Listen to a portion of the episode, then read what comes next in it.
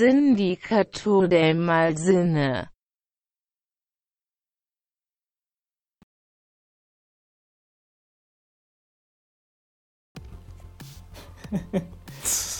Y bueno, amigos del Sindicato del Mal Cine, estamos una semana más, ¿verdad, Braulitos? Correcto, correcto, aquí andamos.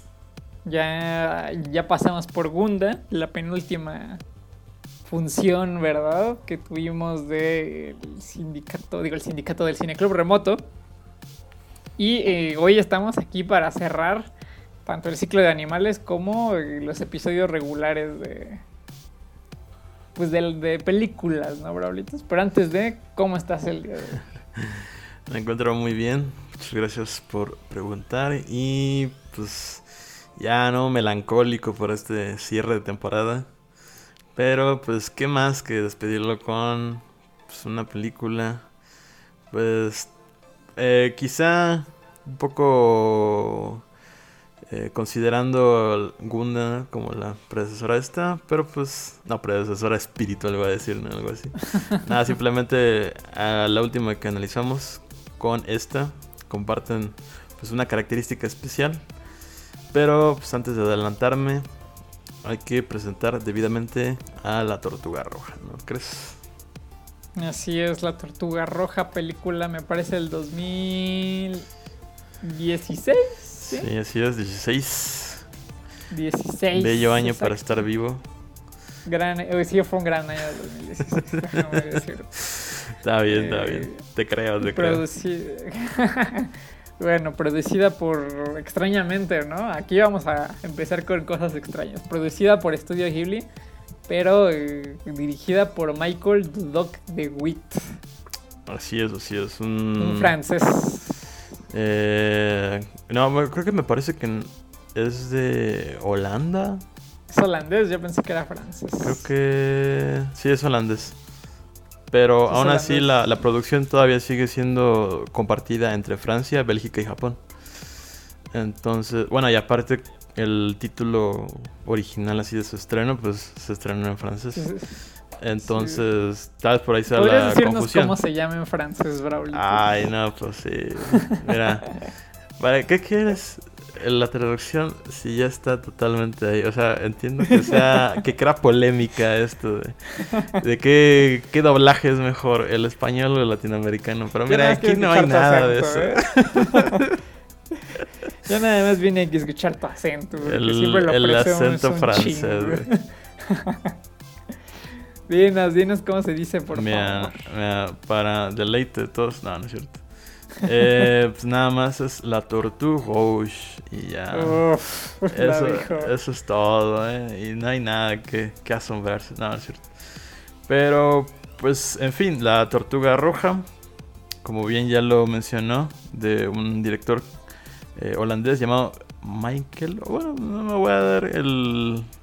Micael Dudok Micael podría ser. Ya, ya- ya iba a hacer la aseveración de decirle Michael, pero le va a hacer El- Micael Dudok de Witt. El Miguel, llamémoslo Miguel. Miguel, vamos a nacionalizar su nombre. Sí, porque esto ya no tiene perro sentido. Esta película es una cosa extraordinariamente extraña. Y de hecho sí es holandés, pero fue una colaboración eh, franco-japonesa. La producción, entre comillas. Bueno, no entre comillas, o sea, quien puso el dinero fue Japón y Francia.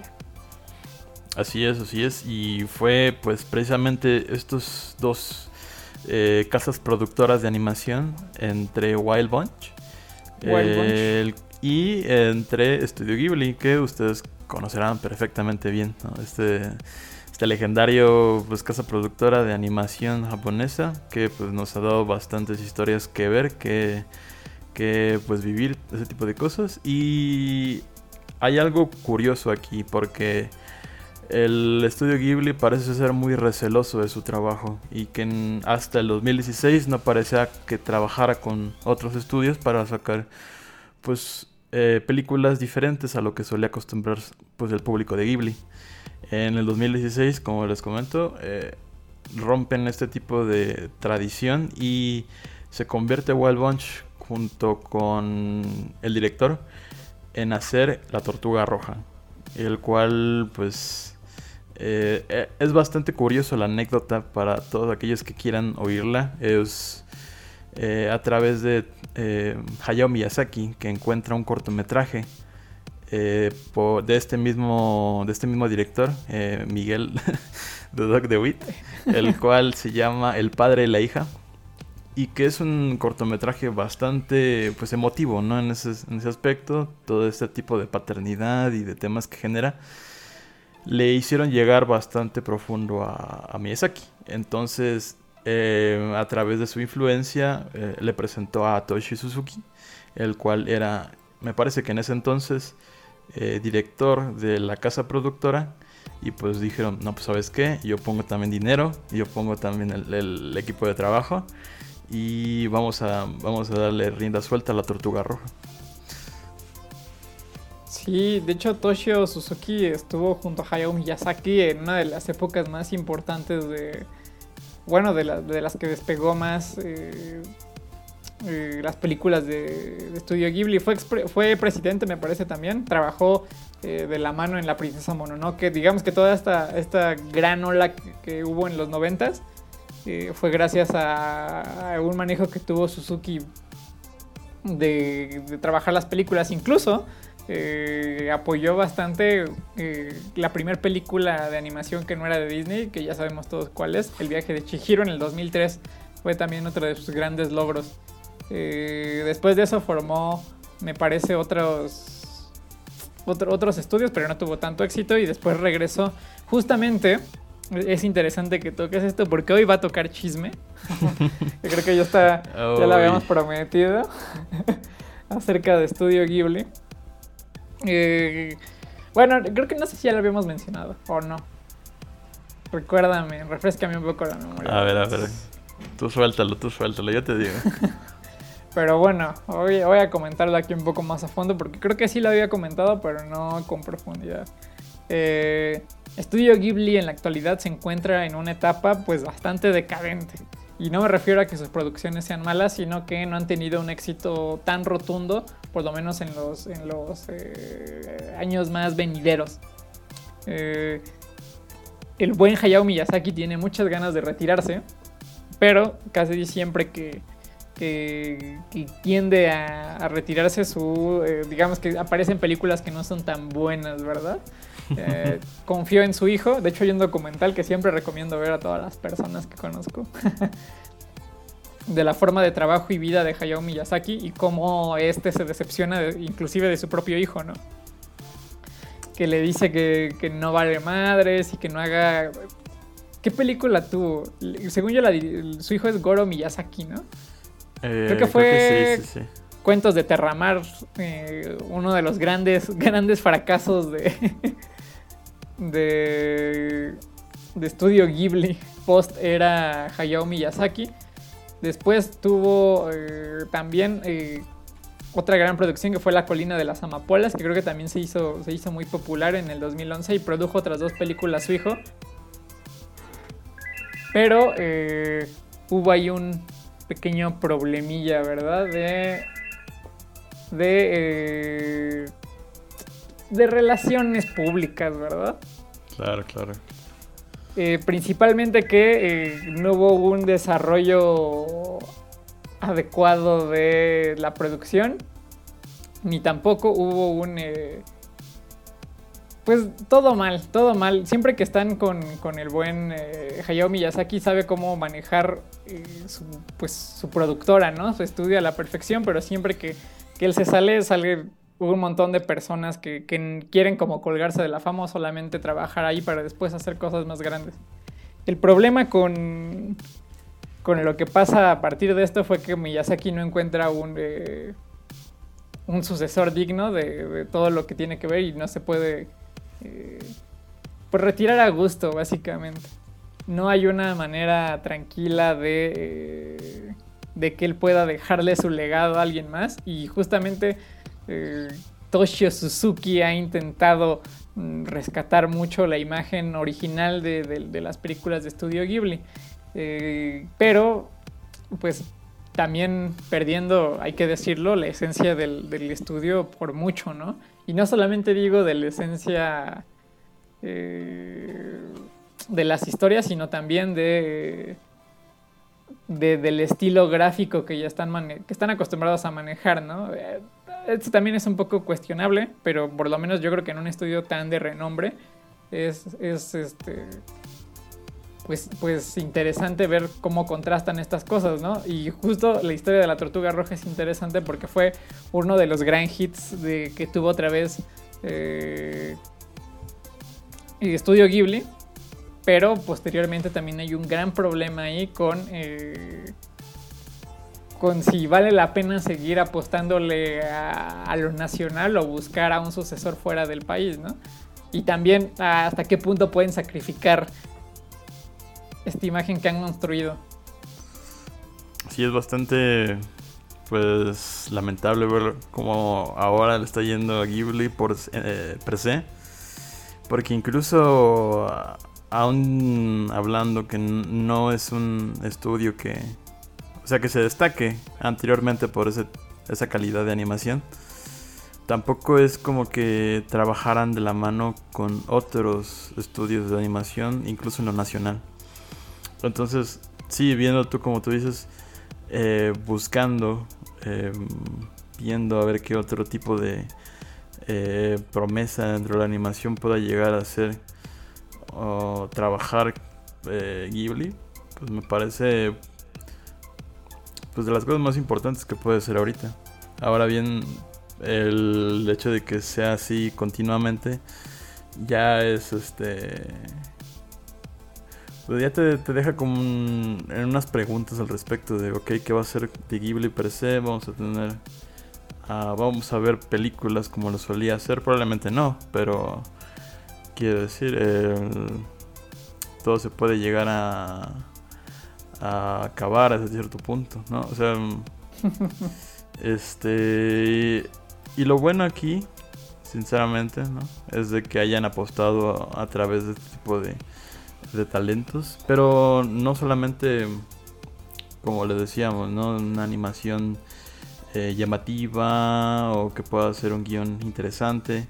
Acá es todo lo contrario, o al menos em, dentro de lo más elemental.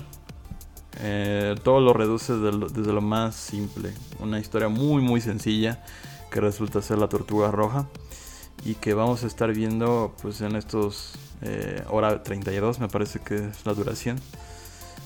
Y que, ajá, y que tiene que ver bastante con, con, una especie, con una especie de historia, cuento corto, llamémosle como llamémosle, pero que viene a ser este, una, un ejercicio de animación. Eh, con todo lo que podría llegar a ser complejo, eh, rebuscado, termina siendo por, por hacer eso, una historia más sencilla, más simple y al unísono más, este, como humilde, ¿no? Yo diría. No, es que fíjate, yo también difiero de ahí un poco de... Sí, a ver, a ver. De eso, porque yo creo que no... Como que el estudio Ghibli siempre...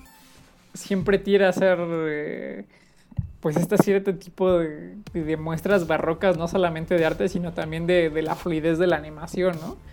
Vemos algo súper fluidísimo, en donde el, hasta el más mínimo frame está muy bien cuidado. Obviamente ya hemos visto que esta, que esta imagen que han construido y este mismo tipo de animación ha sido superado por otros estudios, ya lo vimos en Listen de Bluebird, pero... Eh, también yo creo que, que, este tipo, como que no han, digamos que con el estilo tradicional, por lo menos al día de hoy, no han atinado al 100%. Y también como, como tú lo dices, ¿no? Eh, son muy recelosos porque inclusive en un juego que sacaron, eh, no sé si tú lo conocerás, el Nino Kuni. Nino Kuni. Ah, creo que sí. Eh, también es muy, muy estilo Ghibli, ¿no? y como que se aspira bastante a, hacer tal vez como, como mucha complejidad, pero que sea una historia muy natural, por decirlo de alguna manera. no sé cómo explicar este como, como el enfoque que le quieren dar, pero eso es una naturalidad muy, muy notoria. Es una cosa pura, es una cosa muy relacionada con el ambiente o muy relacionada con las historias de las personas, que creo que ya también habíamos mencionado en el otro en el otro episodio, que si no lo han escuchado vayan a escucharlo en el de Lisa and the Bluebird, de el otro estudio de Your Name, que jamás supimos cómo se llama. pero que este estudio sí, está tocando mucho la esencia de Ghibli, que es respetar entre la ficción y, y unas historias muy naturales y muy puras, ¿no? A diferencia de lo que estamos eh, viendo hoy en día.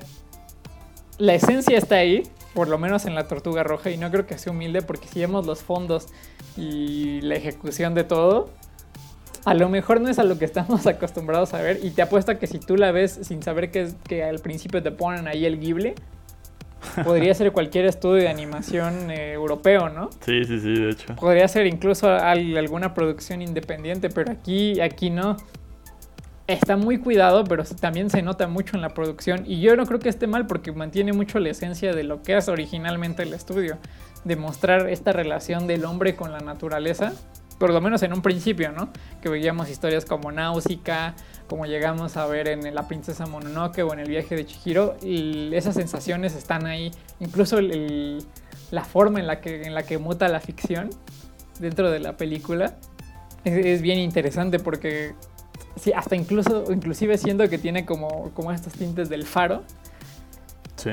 De, estas, de estas como sensaciones que, que te lleva a la soledad, y, estos viajes oníricos, que a mí me encanta decir esa palabra, pero es, eso, ¿no? Y, yo no creo que sea humilde, ¿eh? a pesar de que, bueno, ya si nos vamos a términos técnicos, la película se hizo con 3 pesos, se invirtieron nada más 6 millones de dólares. También se entiende, pero también si, si ves la animación, la animación está, está muy fluida, muy, muy fluida. Eh, caso contrario, bueno, más bien comparándolo también con otra de los grandes hitazos que te digo que, que Suzuki eh, propuso, que fue la Princesa Kaguya. Mm, también. es algo muy diferente a lo que vemos y fueron las dos propuestas que también no, tienen, no terminan de darle el, el visto bueno a Hayao Miyazaki, ¿no? Porque también siente, pero también bueno, ni siquiera hemos entrado a hablar de la película, ¿la verdad? ¿De qué trata de Red Turtle? Demasiado contexto y nada de texto. Pero pues, aquí andamos. Em, ¿De qué trata la tortuga roja? Así de simple y así de en resumen. Es al respecto de un, la historia de un náufrago ¿no? que llega a las orillas de una isla. Este pues náufrago ya parece ser pues un hombre de mediana edad, más de la mediana edad incluso, que pues se ve en ese aprieto, ¿no? Inmediatamente busca el, no sé, cómo conseguir alimento, cómo conseguir recursos, todo esto para construir una especie de barca para, con unas maderas, para salir al mar abierto. Lamentablemente, este, esta idea, este deseo por salir de la isla, eh, se derrumba fácilmente porque algo que no le permite ver que está abajo del agua le destruye su construcción una y otra vez. Y vaya, hasta este momento no, tenemos nada, no tenemos dónde agarrarnos, de qué, de qué podemos hacer mucho análisis, sinceramente. Y es más adelante cuando se nos presenta una tortuga roja que supuestamente es la responsable de de, destruir cada una de, estos, de sus embarcaciones del, náufrago.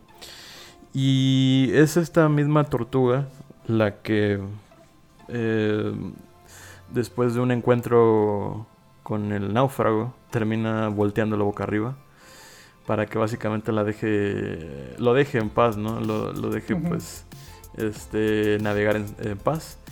Esto básicamente lo hace pues dormir tranquilo, ¿no? Para ya después mañana estar pues totalmente eh, tranquilo y pues, básicamente que nadie lo moleste en su... Eh, para, para, navegar, ¿no? Para empezar a navegar. Y lo que pasa es de que no encuentra a nadie en el caparazón en la noche. Y para la mañana siguiente podemos ver que hay una mujer que reemplaza el cuerpo de la tortuga. Aquí ya se empieza a tornar un poco más sospechoso la trama, ¿no? Este. Y todo esto em, acaba aclarar que no hay ningún solo diálogo. La película no posee ningún diálogo. Apenas si podemos escuchar algunos gritos o algunas este, expresiones por parte de, las personas que se ven en esta animación. Pero solamente eso. Como bien ya lo dijo este Moy, el recurso de la animación es el pilar más fuerte de la película porque es uno que se cuida bastante. Eh, y esto lo podemos ver a través del agua, a través de la arena o incluso de la vegetación que maneja la isla. Es un estilo de animación bastante pues limpio, bastante bonito en este caso. Y que nos ayuda a seguir con la historia del náufrago.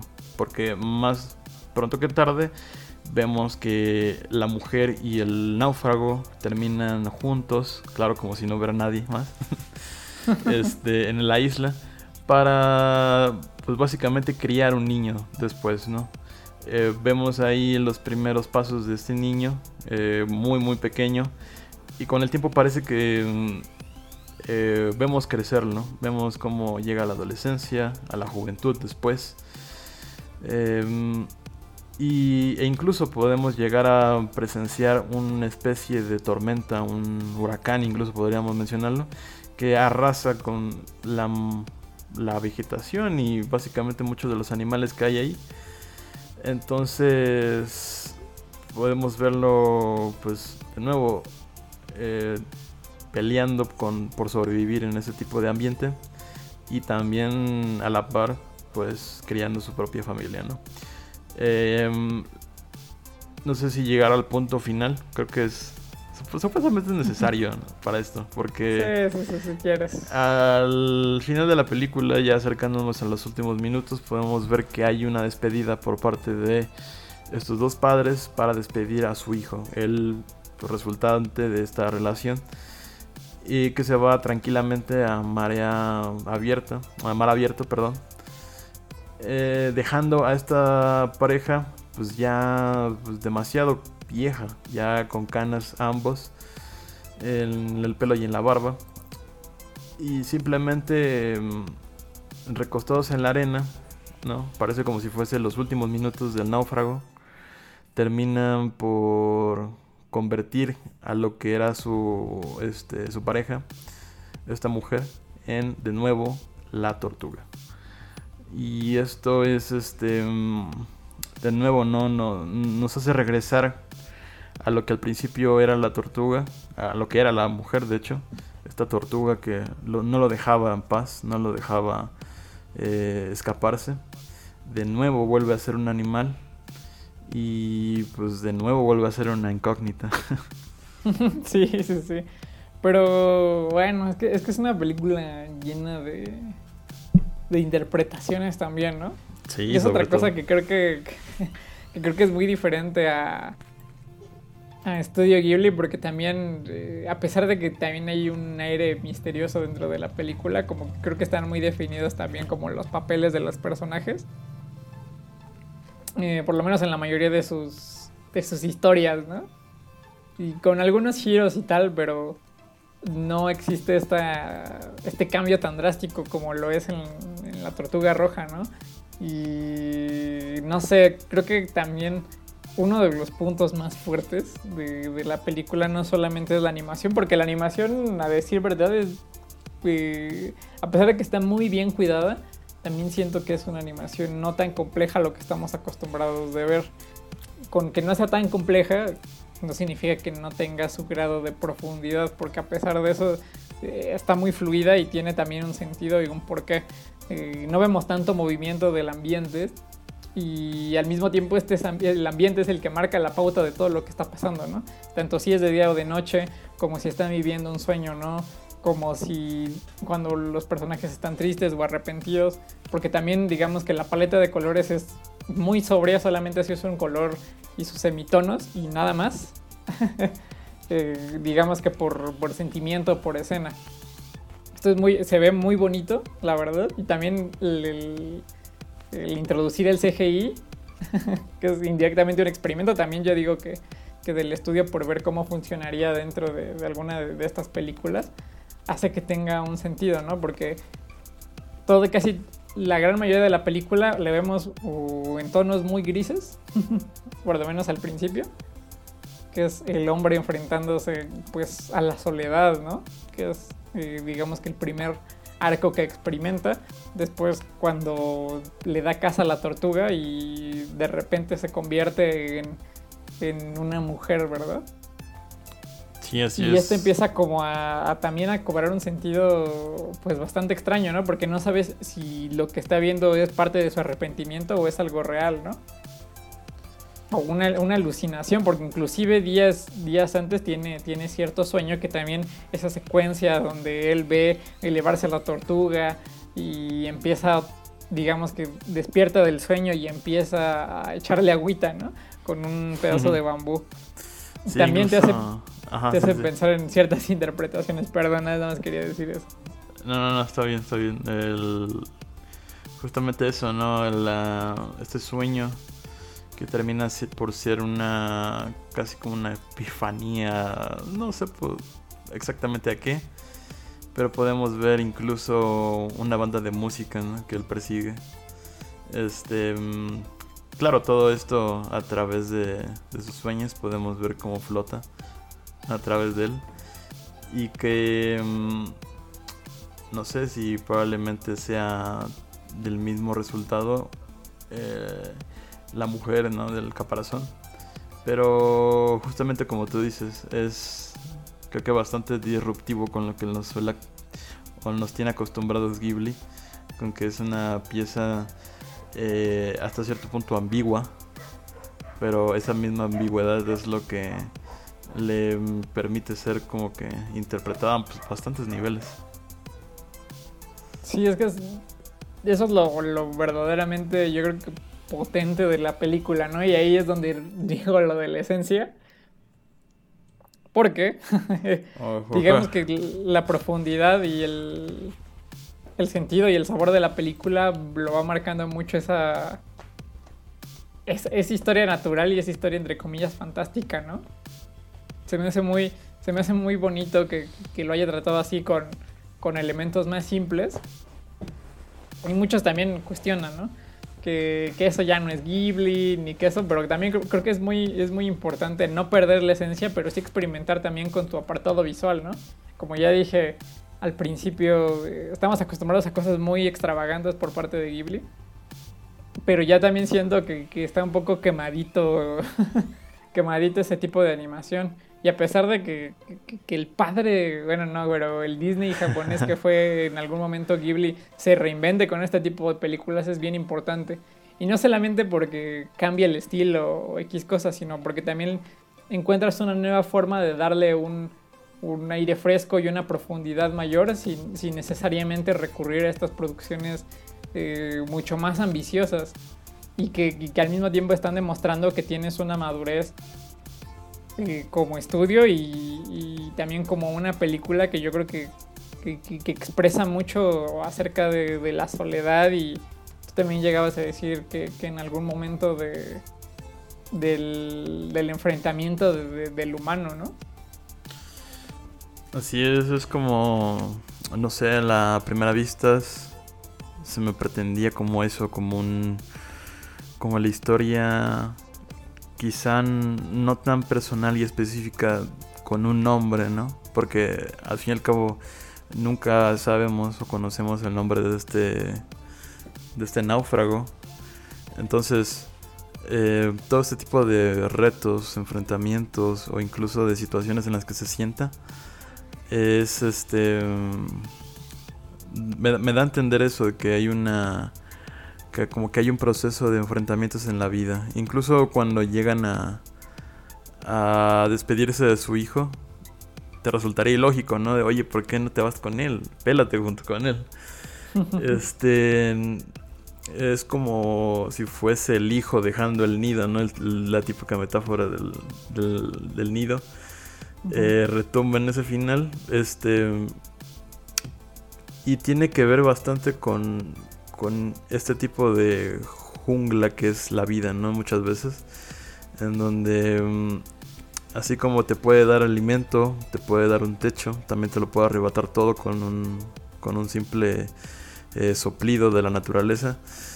Y todo esto parece importar nada. Estas pertenencias, este, estos logros que has alcanzado, no importan nada si es si no ves a, las personas que más amas, pues este verlas con bien, ¿no? Verlas este que estén eh, bien después de todo este eh, catástrofe. Sí, te digo, o sea, creo que tampoco no sé, como que tampoco haría falta esta película con demasiado... Pues a lo que estábamos acostumbrados a Ghibli, ¿no? Igual te lo imaginas con, con animación muy loca. y estaría cool, pero creo que, no sé, tiene, tiene lo justo. A mí se me hizo una gran película. La, verdad, la primera vez que la vi fue durante el cineclub y después le volví a echar otra vista. Pero se me hace muy, ¿cómo decirlo? Demasiado clean. A pesar de que no no juntó el dinero que, que, se, le invirtió. Según yo, repito, fueron 6 millones y recaudó nada más 2. O sea, sí fue, sí fue, digamos que un fracasillo comercial. Pero es una película que yo creo que hay que echarle el ojo para ver que, cuál podría ser el futuro de la... No solamente de la animación de Ghibli, sino también del mundo, ¿no? También eh, poder expresar tanto con tan poco, yo creo que es bien, bien, bien importante. Sí, así es, como que, mm, no sé, es bastante, como que menosprecian bastante, ¿no? Este tipo de plataformas de la animación. Cuando dices, oye, tienes todo un, un papel en blanco y puedes crear literalmente desde cero. Y quizá sea eso, quizá sea que te abrume una, un espacio tan eh, vacío como es la animación, en donde básicamente puedes llegar a ser Dios y crear o destruir lo que tú quieras. Pero pues, no sé, a mí me parece que, que bastante de la del, de lo experimental puede llegar a ser animado. Y eso creo que ya lo hemos visto con algunos este, artistas, este, más que nada en Europa me parece, que hay que está toda esta corriente. No recuerdo el nombre de este de este cineasta, pero hace una especie de de cortometrajes animados, más bien en stop motion, precisamente. Y pues vaya, ese tipo de de producciones pues no son baratas, ¿no? Como ya lo dijo Moy. Y más cuando quieres tener el impacto internacional eh, para ser representado en estos concursos de cine. Pero pues al menos no hay una barrera que te permite este, decir o, una barrera más física, por así decirlo. Quizá una barrera más política o controversial si la haya, pero ah, ya saben a lo que me refiero. Sí, pero bueno, en definitiva yo pienso que, está bien. Tal vez a Hayao Miyazaki no le parezca tan bien este tipo de cosas, a pesar de que le haya interesado, ¿no? Fue una de las personas interesadas en reclutar a esa persona. probablemente, no sé, ¿te imaginas un Ghibli internacional? Uf. Sería ya la locura, ¿no? Sería la locura, pero oye, creo que ya ya están abriendo un poco más los japoneses, ¿no? Sí, ya, ya, ya.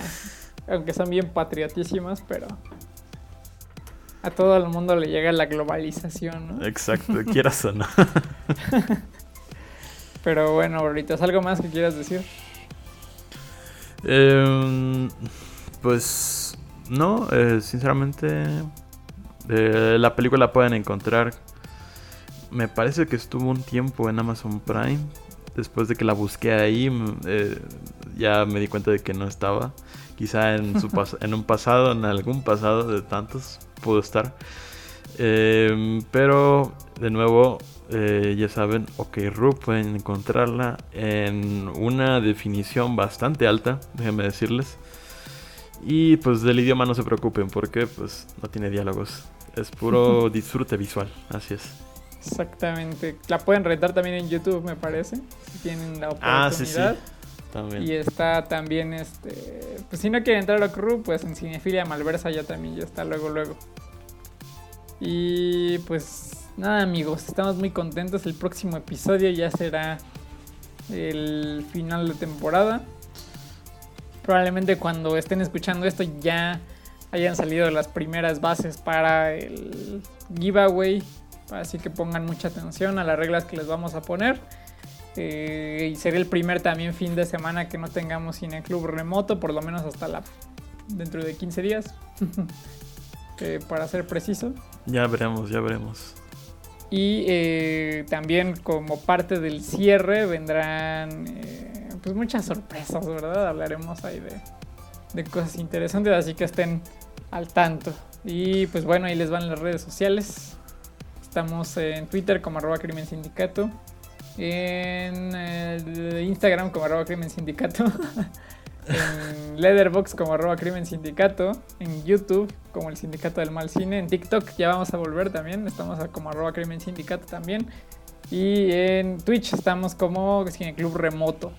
Eh, ya regresaremos pronto, entonces espérenos. Ya eh, pronto tendremos ahí el ciclo, un nuevo ciclo y lo publicaremos a la brevedad. Eh, ¿Algo más? Ahora sí, Brablitos, antes de que termine esto. Nada, nada. Eh, los vamos a extrañar como de que no. Este, pero ya veremos, ya veremos cómo podemos eh, pues otorgarles una, pues un contenido más agradable para eh, no solamente para ustedes, sino para más personas, llegar a más oídos y así pues tener esta interminable deuda, ¿no? De estar siempre atentos aquí a las redes sociales, ¿por qué no? Exactamente. Pero bueno, amigos, nos retiramos por lo menos por esta semana y nos vemos la siguiente ya para darle fin a la primera temporada, amigos. Cuídense mucho. Chao.